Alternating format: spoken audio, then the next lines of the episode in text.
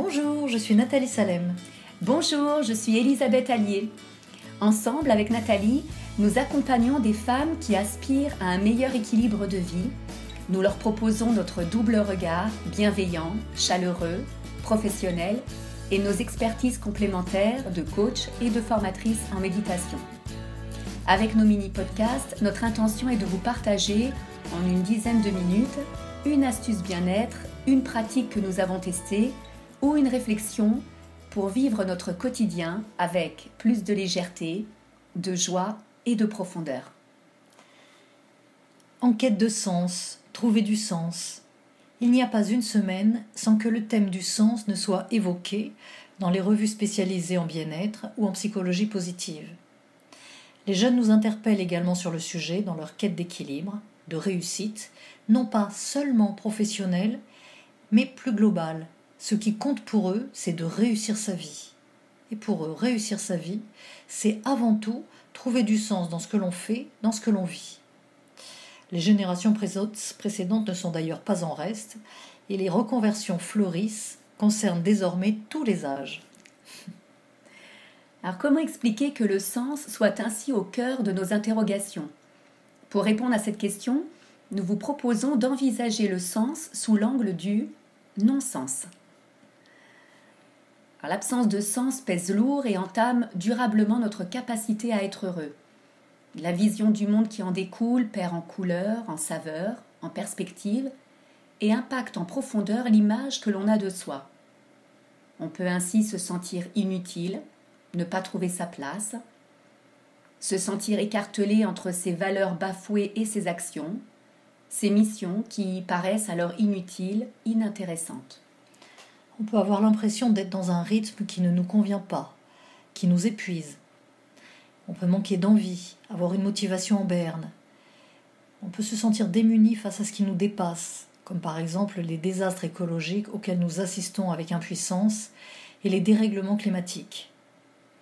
Et tout cela agit sur notre humeur et notre morale, en se traduisant physiquement par une baisse d'énergie, de la fatigue, voire des troubles du sommeil, des tensions musculaires ou des douleurs avec parfois même l'impression d'une respiration bloquée. Pour faire face à ces difficultés, à ces impressions aussi pernicieuses que douloureuses, il peut être tentant de chercher des compensations dans l'alimentation, les achats compulsifs ou sombrer dans les addictions. Cela ne veut pas dire que l'on a forcément ces symptômes lorsque notre vie manque de sens, ni que ceux-ci traduisent forcément un manque de sens, d'autres causes peuvent les expliquer. Mais si vous manquez d'énergie, de motivation, d'envie, si vous vous sentez fatigué sans motif apparent, sans en comprendre les raisons, alors cela vaut peut-être la peine de vous interroger sur la vie que vous menez aujourd'hui, indépendamment des critères de réussite socialement valorisés, tels qu'avoir une belle maison, une belle voiture, des enfants, un travail, un statut reconnu, envié. Est-ce que votre vie actuelle vous donne l'impression de réussir dans ce qui vous importe vraiment Ou satisfait-elle seulement votre confort matériel? Est-ce qu'elle laisse de la place pour ce qui compte vraiment pour vous? Il est difficile d'être comblé dans tous les domaines et il est illusoire de penser que l'on peut réussir en tout. Ce qui est important selon nous, c'est de tendre vers un équilibre, d'avoir une vision d'ensemble globalement positive et satisfaisante de ce que nous vivons et de ce qui compte vraiment pour nous. Alors que faire lorsque nous avons le sentiment que notre vie manque de sens? Lorsque nous avons le sentiment de passer à côté de notre vie, de ne pas trouver notre place? Alors deux recommandations qui sont pour nous primordiales. La première, ne pas culpabiliser, s'autoriser à ressentir ce que nous ressentons ce qui n'est pas facile, surtout quand notre vie a les apparences d'une vie réussie. Culpabiliser, c'est rajouter de la souffrance à la souffrance. Cela ne fait qu'amplifier notre mal-être sans rien résoudre. La deuxième recommandation, c'est euh, ne pas se raisonner. C'est, euh, ne pas se raisonner parce que se raisonner ne sert à rien. Cela peut même être contre-productif avec un effet cocotte minute. L'inconfort qu'on cherche à diminuer ou à cacher finit par ressurgir de manière brutale et douloureuse. À un moment de ma vie, j'ai éprouvé cette impression de non-sens dans ma vie, de vacuité, alors que vu de l'extérieur, je pouvais donner l'impression d'une réussite enviable, professionnellement, personnellement, matériellement. Ce que cette expérience m'a appris, c'est que les choses ne sont pas figées, elles ne sont pas installées une fois pour toutes. Et même quand on ne voit pas comment s'en sortir, eh bien des fenêtres, des portes s'entr'ouvrent, au travers desquelles progressivement d'autres chemins se dessinent. Ouais, c'est tout à fait cela. Il y a un moment ou un autre euh, des, alternatives possibles, des choix envisageables, même si, comme tu le disais, euh, sur l'instant, on ne les voit pas forcément. Hmm. Alors, comment retrouver du sens dans sa vie? Déjà, ça dépend du diagnostic posé. Par exemple, est-ce que le manque de sens provient d'un décalage entre nos valeurs et ce qui nous est imposé dans notre travail? Ou bien d'un décalage entre les valeurs prônées par notre entreprise et la réalité du travail qui nous heurte, nous déçoit? Ou alors, est-ce que le manque de sens provient d'une réalité qui est trop éloignée de ce qui nous intéresse dans la vie? Avec l'impossibilité de nous épanouir autrement ou dans d'autres sphères Ou encore, est-ce que nous assistons impuissants à des situations qui nous révoltent et génèrent de la colère sans que nous puissions agir? Il est vrai que lorsqu'on a l'impression de subir sans possibilité d'action, cela génère frustration, colère, mal-être. On peut avoir tendance à se victimiser. On est alors dans le non-sens, Trouver ou retrouver un pouvoir d'action redonne du sens, met en énergie. Nous avons l'impression d'être, d'être ou de redevenir acteur, même si notre action est modeste. Mais le fait de pouvoir agir est très important. Et en t'entendant, ce qui me vient à l'esprit, c'est à quel point il est important de bien se connaître, mmh. hein, d'être capable d'identifier ses valeurs, ses sources de motivation, de satisfaction. C'est tout à fait ça. Savoir aussi identifier son mode de fonctionnement, son rythme. Euh, tu peux donner un exemple? Oui, bien sûr. Par exemple, il y a des personnes qui vont vite, qui ont un rythme rapide. D'autres, au contraire, ont besoin de temps, avec un cycle de maturation plus long. Or, la société aujourd'hui valorise plutôt la rapidité. Et quand on a un fonctionnement plus long, on peut avoir l'impression d'être moins doué. Or, il n'y a pas un meilleur mode de fonctionnement.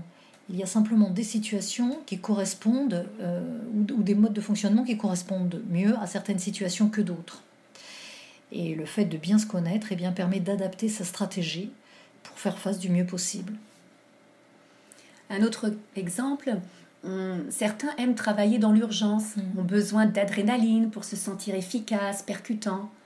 D'autres, au contraire, aiment planifier, ont besoin de temps pour bien préparer, anticiper.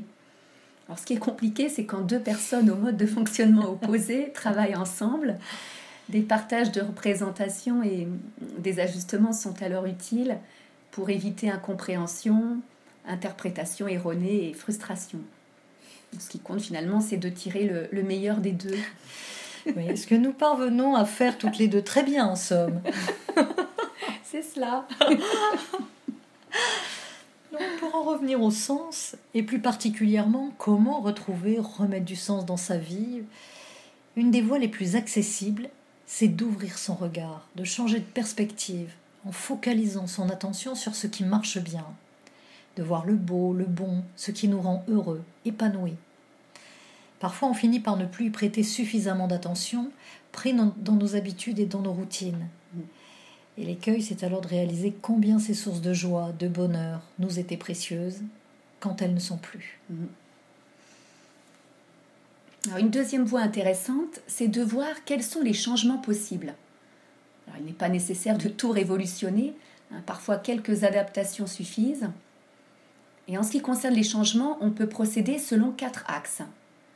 Notre invitation, c'est de prendre le temps de les explorer tranquillement et noter sur une feuille ce qui vient. Le premier axe, c'est de faire l'inventaire de ce que je ne veux plus, ce que je souhaite arrêter, abandonner dans ma vie, parce que cela m'encombre, m'alourdit, ça ne me convient plus. L'idéal, c'est de prendre le temps, d'être précise dans cet inventaire, concrète. Deuxième axe, ce que j'ai envie de modifier, de faire évoluer, et en fonction de cela, ce que je décide de changer. cela peut être des changements modestes ou plus significatifs. Nous ne sommes pas toujours seuls décisionnaires, et ces changements vont sans doute avoir un impact sur notre entourage.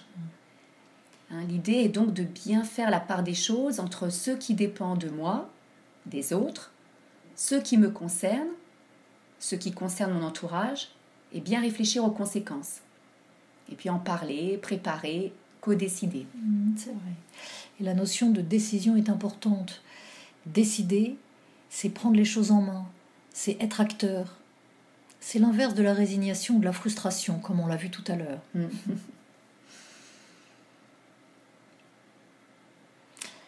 Euh, donc ça, c'était le deuxième axe. Euh, le troisième axe, euh, ce que j'imagine, c'est ce, enfin ce que j'imagine, ce que j'ai envie de créer. D'après Helen Johnson Sirleaf, qui a été la première femme présidente d'un pays africain, le Libéria, la taille de nos rêves doit toujours dépasser notre capacité à les réaliser. Mm. Et si ces rêves ne nous font pas peur, eh bien c'est qu'ils ne sont pas assez grands. Les rêves sont inspirants, ils nous donnent un cap. Même s'ils nous paraissent inaccessibles aujourd'hui, ils nous insufflent une énergie positive, ils nous permettent de renouer avec l'envie. Ils nous donnent l'élan de nous lever le matin et ils nous invitent à l'action. Et quatrième et dernier axe, ce que j'ai envie de commencer ou de recommencer. Hein, parce qu'on a le droit de ne pas réussir du premier coup, on a le droit de se tromper, d'échouer. Hein, comme nous le rappelle Churchill, réussir, c'est aller d'échec en échec sans perdre son enthousiasme. Ah, c'est une de mes citations préférées, ça. on peut commencer, on peut recommencer à tout âge. Ce qui compte, c'est l'investissement, l'énergie que l'on est prêt à mettre dans un projet en ayant aussi conscience qu'il y a des moments plus propices que d'autres pour entreprendre, pour se lancer dans un nouveau projet. Voilà ce que nous avions envie de vous dire sur le sens. Tout d'abord, vous inviter à vous demander, en toute honnêteté avec vous-même, et sans non plus vous malmener, si votre vie, telle qu'elle est aujourd'hui, a du sens pour vous, si elle vous procure dans l'ensemble joie et satisfaction. Et si ce n'est pas le cas, qu'est-ce qui vous serait possible pour remettre plus de sens dans votre travail et ou dans votre vie personnelle? Et les quatre axes que nous avons évoqués ensemble vont vous aider. Premier axe, ce que je ne veux plus. Deuxième axe, ce que je souhaite modifier, faire évoluer. Troisième axe, ce que j'ai envie de créer, de vivre. Et quatrième axe, ce que j'ai envie de commencer ou recommencer. prenez le temps de les explorer au calme, de les laisser infuser, puis y revenir et voyez ce qui émerge. En vous laissant inspirer par cette citation de Thomas Dansembourg, psychologue, conférencier spécialisé dans la communication non violente. Si nos conditions de vie sont parfois inconfortables, notre vie, elle, ne se réduit pas à ces conditions. Notre présent n'est pas confiné à ce que nous faisons. Notre présent est élargi, ouvert à tout ce que nous sommes, des êtres vivants, conscients, cherchant à goûter le sens de leur vie en chaque chose. Hmm. Bien voilà, nous arrivons à la fin de notre podcast. Merci pour votre présence, votre écoute. Merci de nous partager comment vous vous y prenez pour euh, mettre, remettre plus de sens dans votre vie sur notre page Facebook Elisabeth et Nathalie, ainsi que dans les commentaires ci-dessous. Nous serons ravis de vous lire et vos retours peuvent inspirer d'autres femmes en quête de sens. Merci à vous. Très belle journée. À bientôt.